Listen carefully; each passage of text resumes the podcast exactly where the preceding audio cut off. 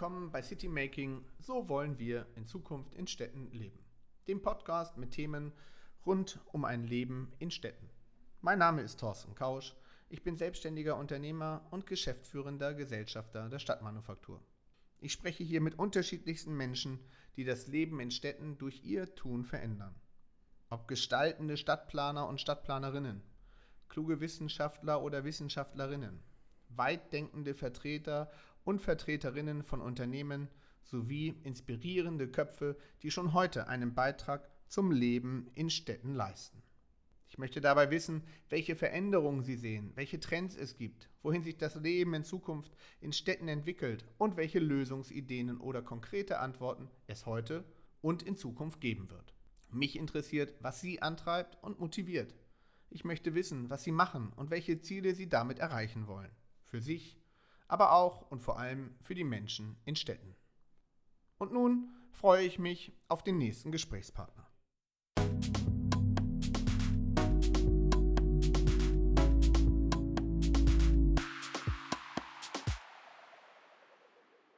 Herzlich willkommen zur neuen Ausgabe des Podcasts City Making.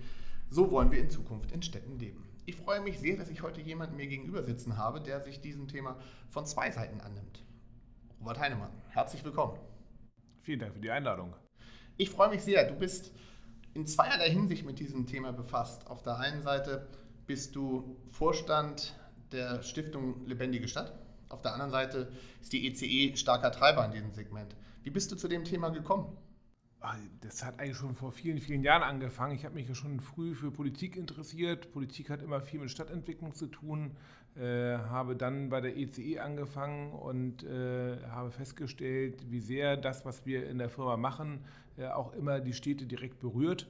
Äh, und dann ist unser CEO Alexander Otto äh, vor nun fast 20 Jahren auf die Idee gekommen, die Stiftung Lebendige Stadt zu gründen. Und ich habe mich dort auch von vornherein gleich mit engagiert. Und dann später, als dann die Möglichkeit bestand, mich dort eben auch in den Vorstand reinge oder in den Vorstand engagiert.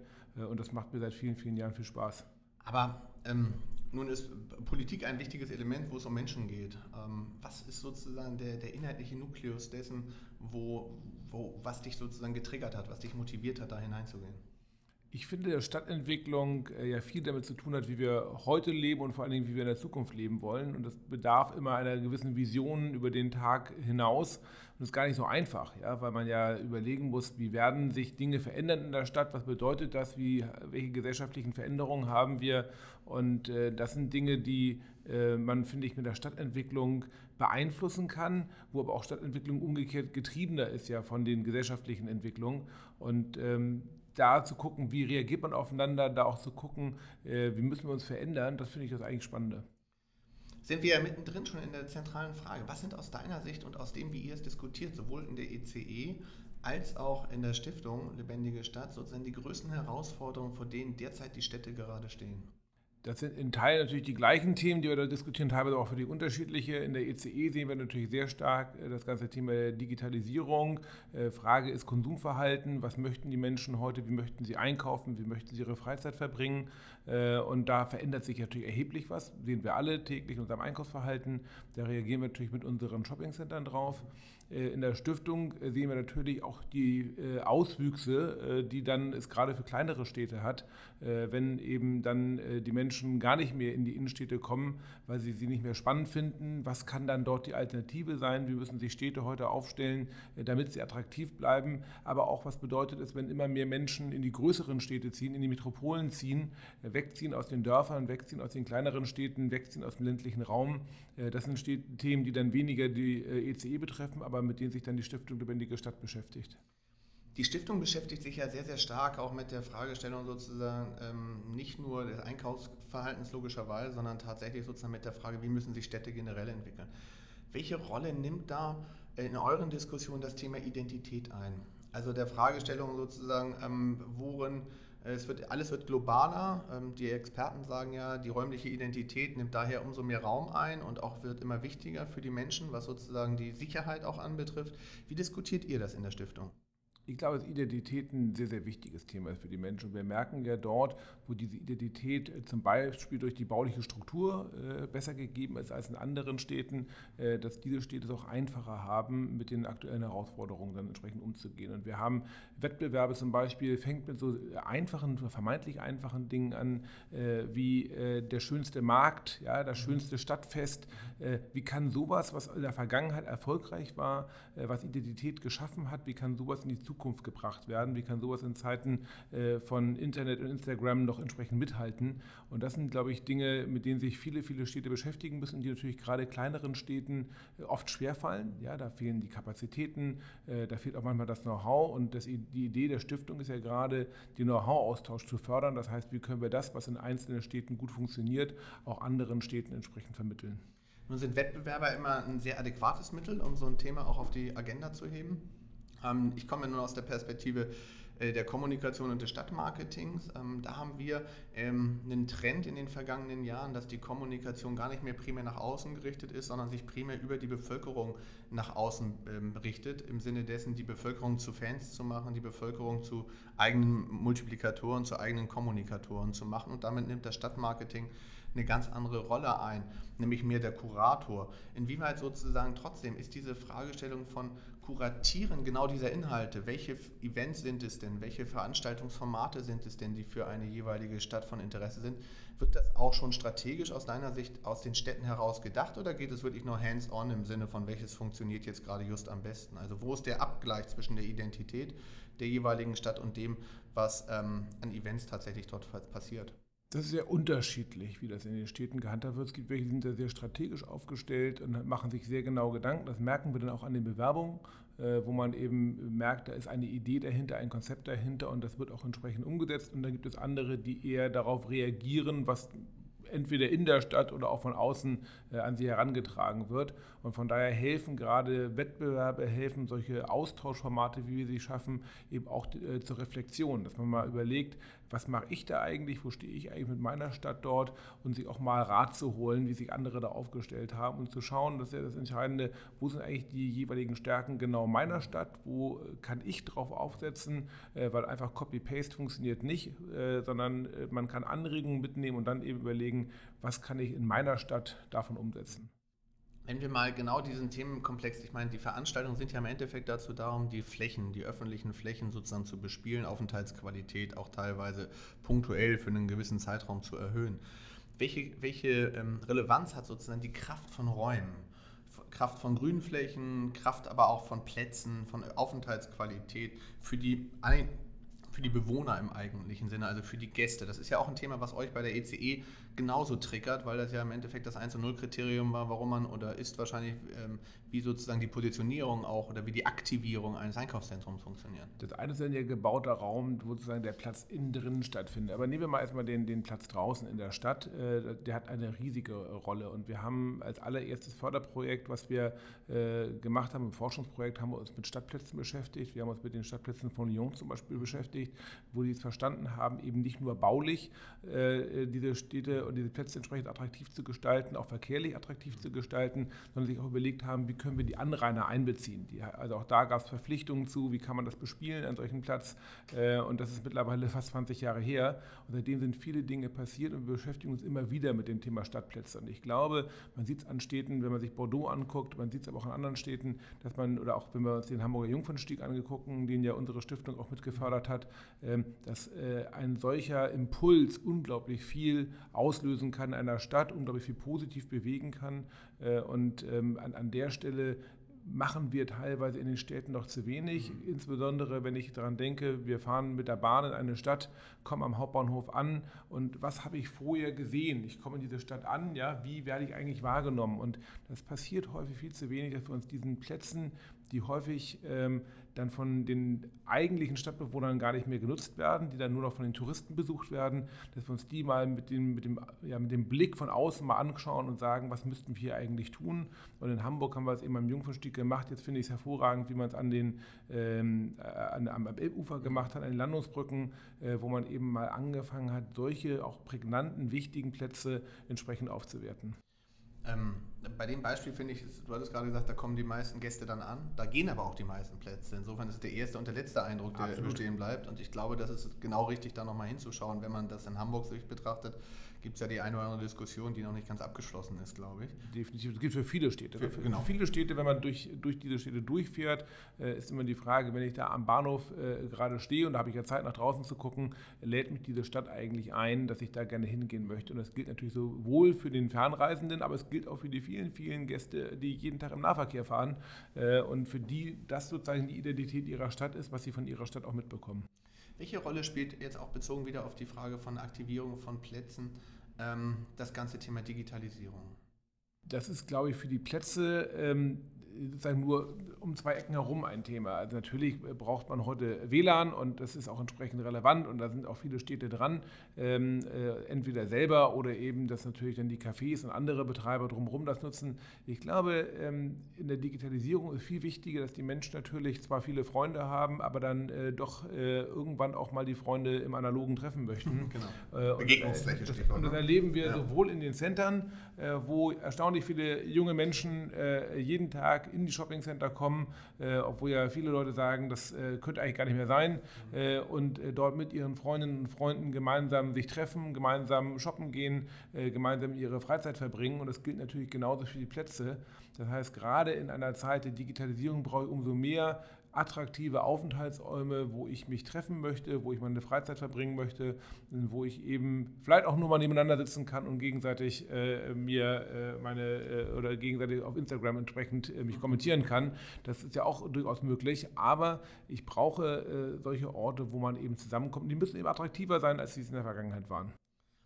Gilt das in Summe eins zu eins sozusagen übertragen auch auf das Thema ähm, Quartiere? Also für die Frage, wo leben die Menschen tatsächlich? Wie ändert sich da die Erwartungshaltung? Ich finde ja, ähm, das, was du gerade am Beispiel Jungfernschied beschrieben hast oder viele anderen Orte, ist so mein Eindruck, dass häufig Quartiere oder auch größere Projektentwicklungen stattfinden, ohne sozusagen die Frage sich selber zu stellen, was kann diese Fläche an Relevanz ähm, für den Kontext der Stadt bieten? Also es wird häufig das unmittelbare Umfeld sich angeguckt, weil man sagt, das sind die Stakeholder, das sind sozusagen die Anwohner, die Anrainer, das ist der Kern. Aber ist es nicht heutzutage, je größer die Fläche wird, hat sie ja auch immer mehr Impact für die Stadt und für die Frage sozusagen, welchen Nutzen bietet diese Fläche, also was kann diese Fläche für die Entwicklung der Stadt beitragen? Diese Frage wird mir, wenn ich mit Projektentwicklern rede, selten beantwortet auf eine Art und Weise, wo ich den Eindruck habe, das wird verstanden. Wie ist da dein, deine Perspektive? Ich glaube, wir haben, das ist nicht nur eine Frage der Projektentwickler, sondern auch der, der, der Stadtplaner. Wir haben in der Vergangenheit, nee, ich glaube, wir haben in der Vergangenheit ähm, verlernt, ein wenig äh, guten Städtebau zu machen, was, Quartiers, äh, was Quartierentwicklung anbelangt. Also wenn wir uns früher mal die Gartenstädte angucken und ähnliche Dinge mehr, äh, was die auch an Städtebau geleistet haben, ähm, das fiel uns danach schwer aus verschiedenen Gründen. Äh, teilweise, äh, weil man sich äh, die Gedanken nicht gemacht hat, teilweise auch, weil die Auflagen immer strenger geworden sind. Wenn ich natürlich bestimmte Straßenbreiten einhalten muss, bestimmte Bürgersteigbreiten, dann kann ich so ein Quartier wie Ottensen eben nicht mehr schaffen, sondern sieht es eben anders aus. Und man merkt aber in der Diskussion, und man kann es, finde ich, in der Hafen City in Hamburg zum Beispiel gut sehen und auch in anderen Quartieren, die heute gebaut werden, dass die Stadtplanung äh, da deutliche Fortschritte gemacht hat. äh, und man sich heute sehr, sehr stark Gedanken darüber macht, wie kann man eigentlich Städte so bauen, dass sie eben nicht monofunktional sind, ähm, dass sie ähm, ja auch, auch Räume zum Leben äh, entsprechend bieten. Man hat sich ja in der Hafen zum Beispiel viel Gedanken darüber gemacht, wie ich die Erdgeschosshöhen auspräge, äh, damit dort auch entsprechende Nutzungen reingehen können. Wie wirkt das dann entsprechend? Ja, man will eben die fünf Meter haben, um dort auch den großstädtischen Eindruck zu haben. Und ich glaube, da hat man viele, viele Fortschritte gemacht, auch im Detail deutlich sauberer zu planen, als man das vielleicht in der Vergangenheit in Masterplänen gemacht hat. Und deshalb sehe ich da einen großen Fortschritt. Es gibt aber nach wie vor natürlich auch irgendwelche Neubausiedlungen, die irgendwo auf die grüne Wiese geklotzt werden und die leider diese Themen nicht berücksichtigen. Inwieweit ähm, ist an der Stelle die, die ähm, Entscheidungsfindung sozusagen, hat sich das auch verschoben? Ähm, haben wir haben ja natürlich sozusagen die formellen Beteiligungsformate, völlig klar.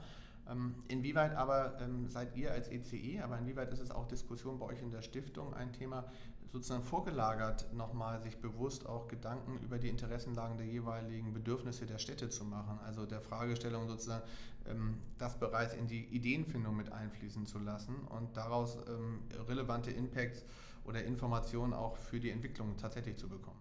Also wir haben ja in der Mitte Altona äh, sehr, die wir entwickelt haben, äh, sehr, sehr umfangreiche äh, Beteiligungsformate auch gehabt, auch im Vorfeld. Die sind da auch sehr gut gewesen, mhm. waren auch sehr hilfreich zur Frage auch, wie, welche Mobilitätsfunktionen wollen wir da künftig haben, wie soll das Quartier künftig insgesamt aussehen. Man muss nur aufpassen, das kann sehr gut funktionieren. Es gibt aber auch genügend Beteiligungsformate, die im Moment eher in die Richtung gehen, dass alle Nachbarn sagen, eigentlich wollen wir keine neuen Nachbarn haben.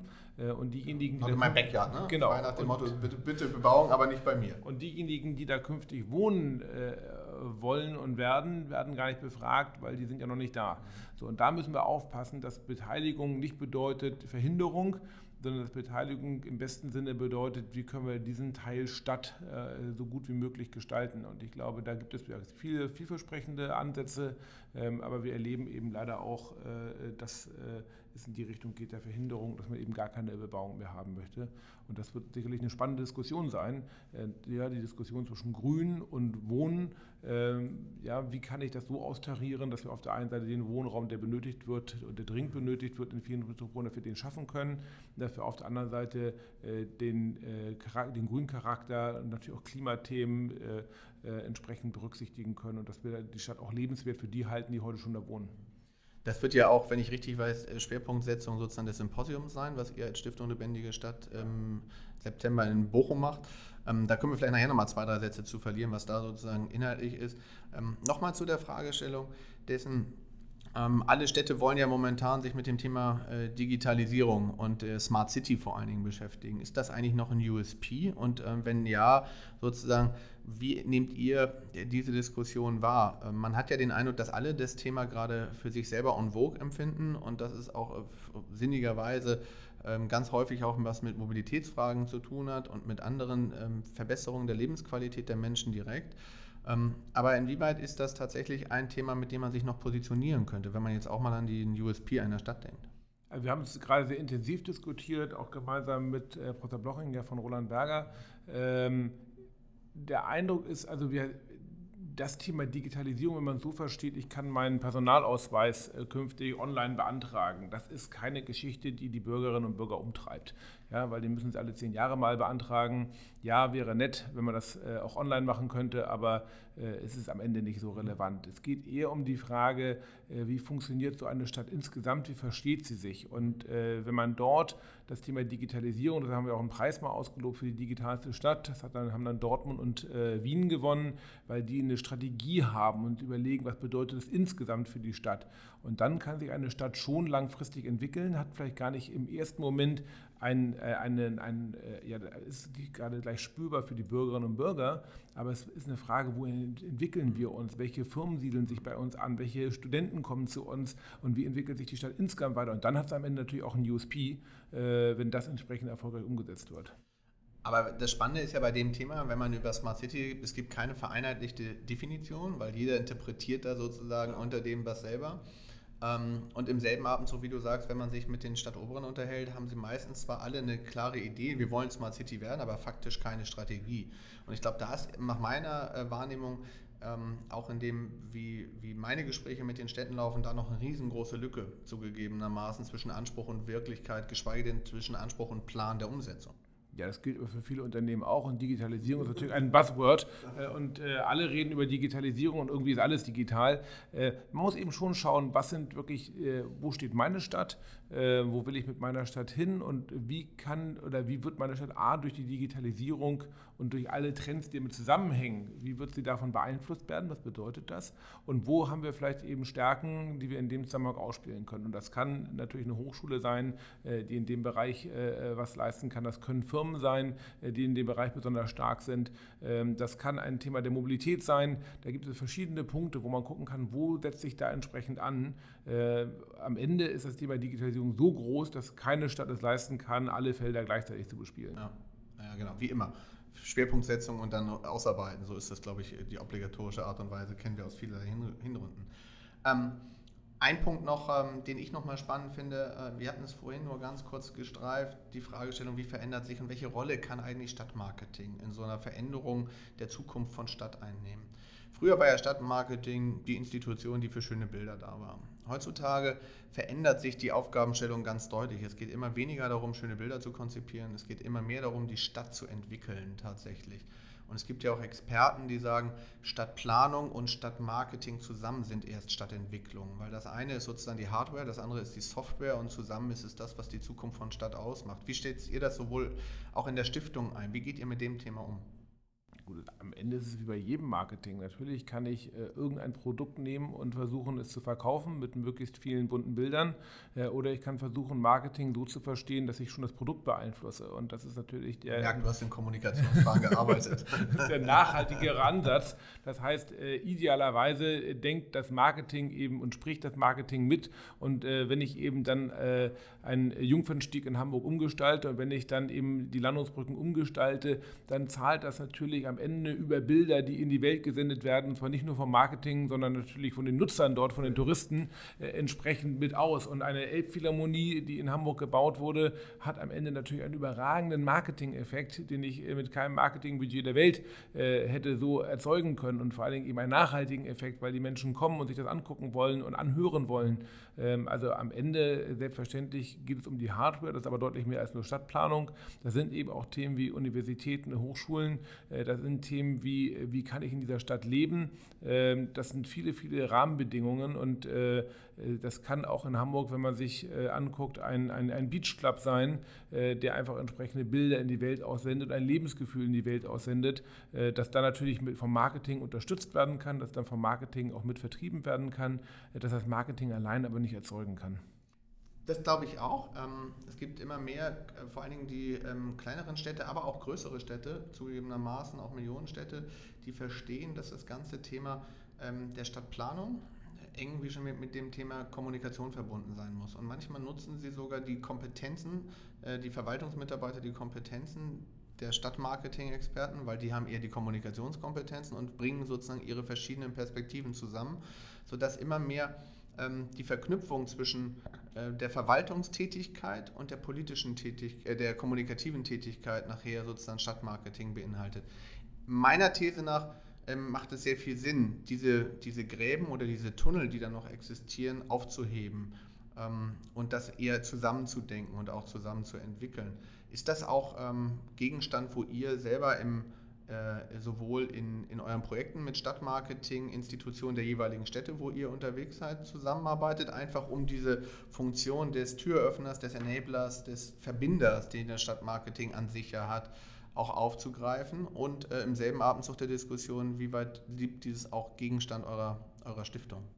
Also wir stellen fest, dass es sehr stark eine Frage von Personen ist, nachher, wie sowas in einer Stadt gelebt wird und dort, wo ein Verständnis in der Politik ist und im Stadtmarketing für und auch vielleicht in der Stadt insgesamt, in, der, in denen die diese Stadtgesellschaft auch dann äh, entsprechend tragen, ähm, da kommt sowas entsprechend voran und dann gibt es natürlich auch genau die Fälle, wo jeder äh, seinen kleinen Kleinen bearbeitet und äh, darauf achtet, dass man nicht in seinem Vorgarten bildert. Ähm, das hängt ja sehr, sehr stark von den Menschen ab. Es ist weniger eine Frage von, von großen, äh, überhöhten Konzepten. Mhm. Ähm, sondern äh, das, das menschelt, da wo es menschelt, das ändert sich manchmal in einer Stadt sehr stark von dem einen Oberbürgermeister zum nächsten Oberbürgermeister. Äh, ist eine Frage, wie, wie, er sowas oder sie sowas lebt. Mhm. Okay. Kommen wir zum Schluss, da sind wir ja kurz davor. Ähm, Nochmal zu eurem Symposium. Ihr macht einmal im Jahr eine riesengroße Veranstaltung ähm, in äh, einer deutschen Stadt und nehmt euch meistens ein spannendes Thema. Dieses Mal ist es das Thema Wohnen. Sicherlich ein Thema, was gerade in allen Städten on vogue ist.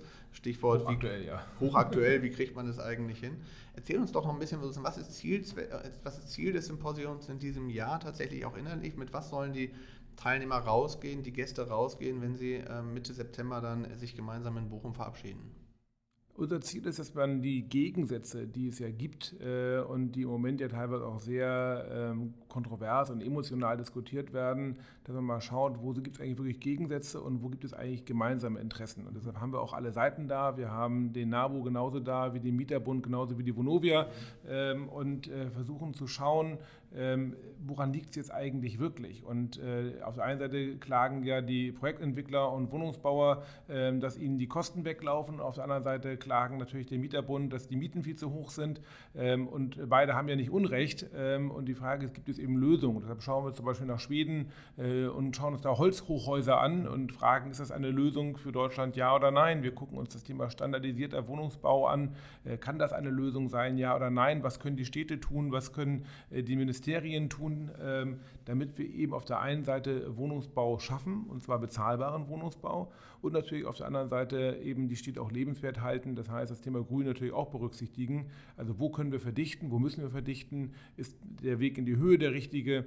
Äh, das sind so Themen, die wir wollen wir da gemeinsam diskutieren, um da zur Lösung zu kommen. Und wie wird sozusagen der, dem äh, Thema Rechnung gegeben, not in my backyard? Also habt ihr auch Bürgerinitiativen dabei, die genau diese Perspektive dann auch vertreten? Wir haben eine spannende Diskussion bewusst mit dem NABU äh, und äh, der Stadt Dortmund, wo wir dann genau dieses Thema diskutieren wollen. Ähm, da ist ja in Hamburg ja auch der NABU sehr stark dahinter gewesen, hinter dieser Bewegung, dass wir sagen, eigentlich äh, keine weitere Bebauung von Grünflächen. Und dann ist ja die Frage, was soll dann bebaut werden? Äh, und ich glaube, das ist eine spannende Diskussion, die man mal äh, genau an der Stelle führen muss wie möchte man es eigentlich haben, weil natürlich auf der einen Seite, je weniger Flächen ich bebaue, umso teurer werden die Flächen, umso teurer, wenn ich auch in die Höhe baue, umso teurer wird es. Und auf der anderen Seite müssen wir eben bezahlbaren Wohnraum schaffen und natürlich eben aber auch die Grünflächen erhalten. Ich glaube, da gibt es auch intelligentere Formen äh, als nur das Gegeneinander und diese intelligenteren Formen, die zu finden und äh, dort vielleicht auch Gemeinsamkeiten zu finden, um die geht es. Also ein sehr aktuelles Thema, mit dem ihr da unterwegs seid. Ähm, ich wünsche viel, viel Spaß und herzlichen Dank für deine Zeit. Vielen Dank.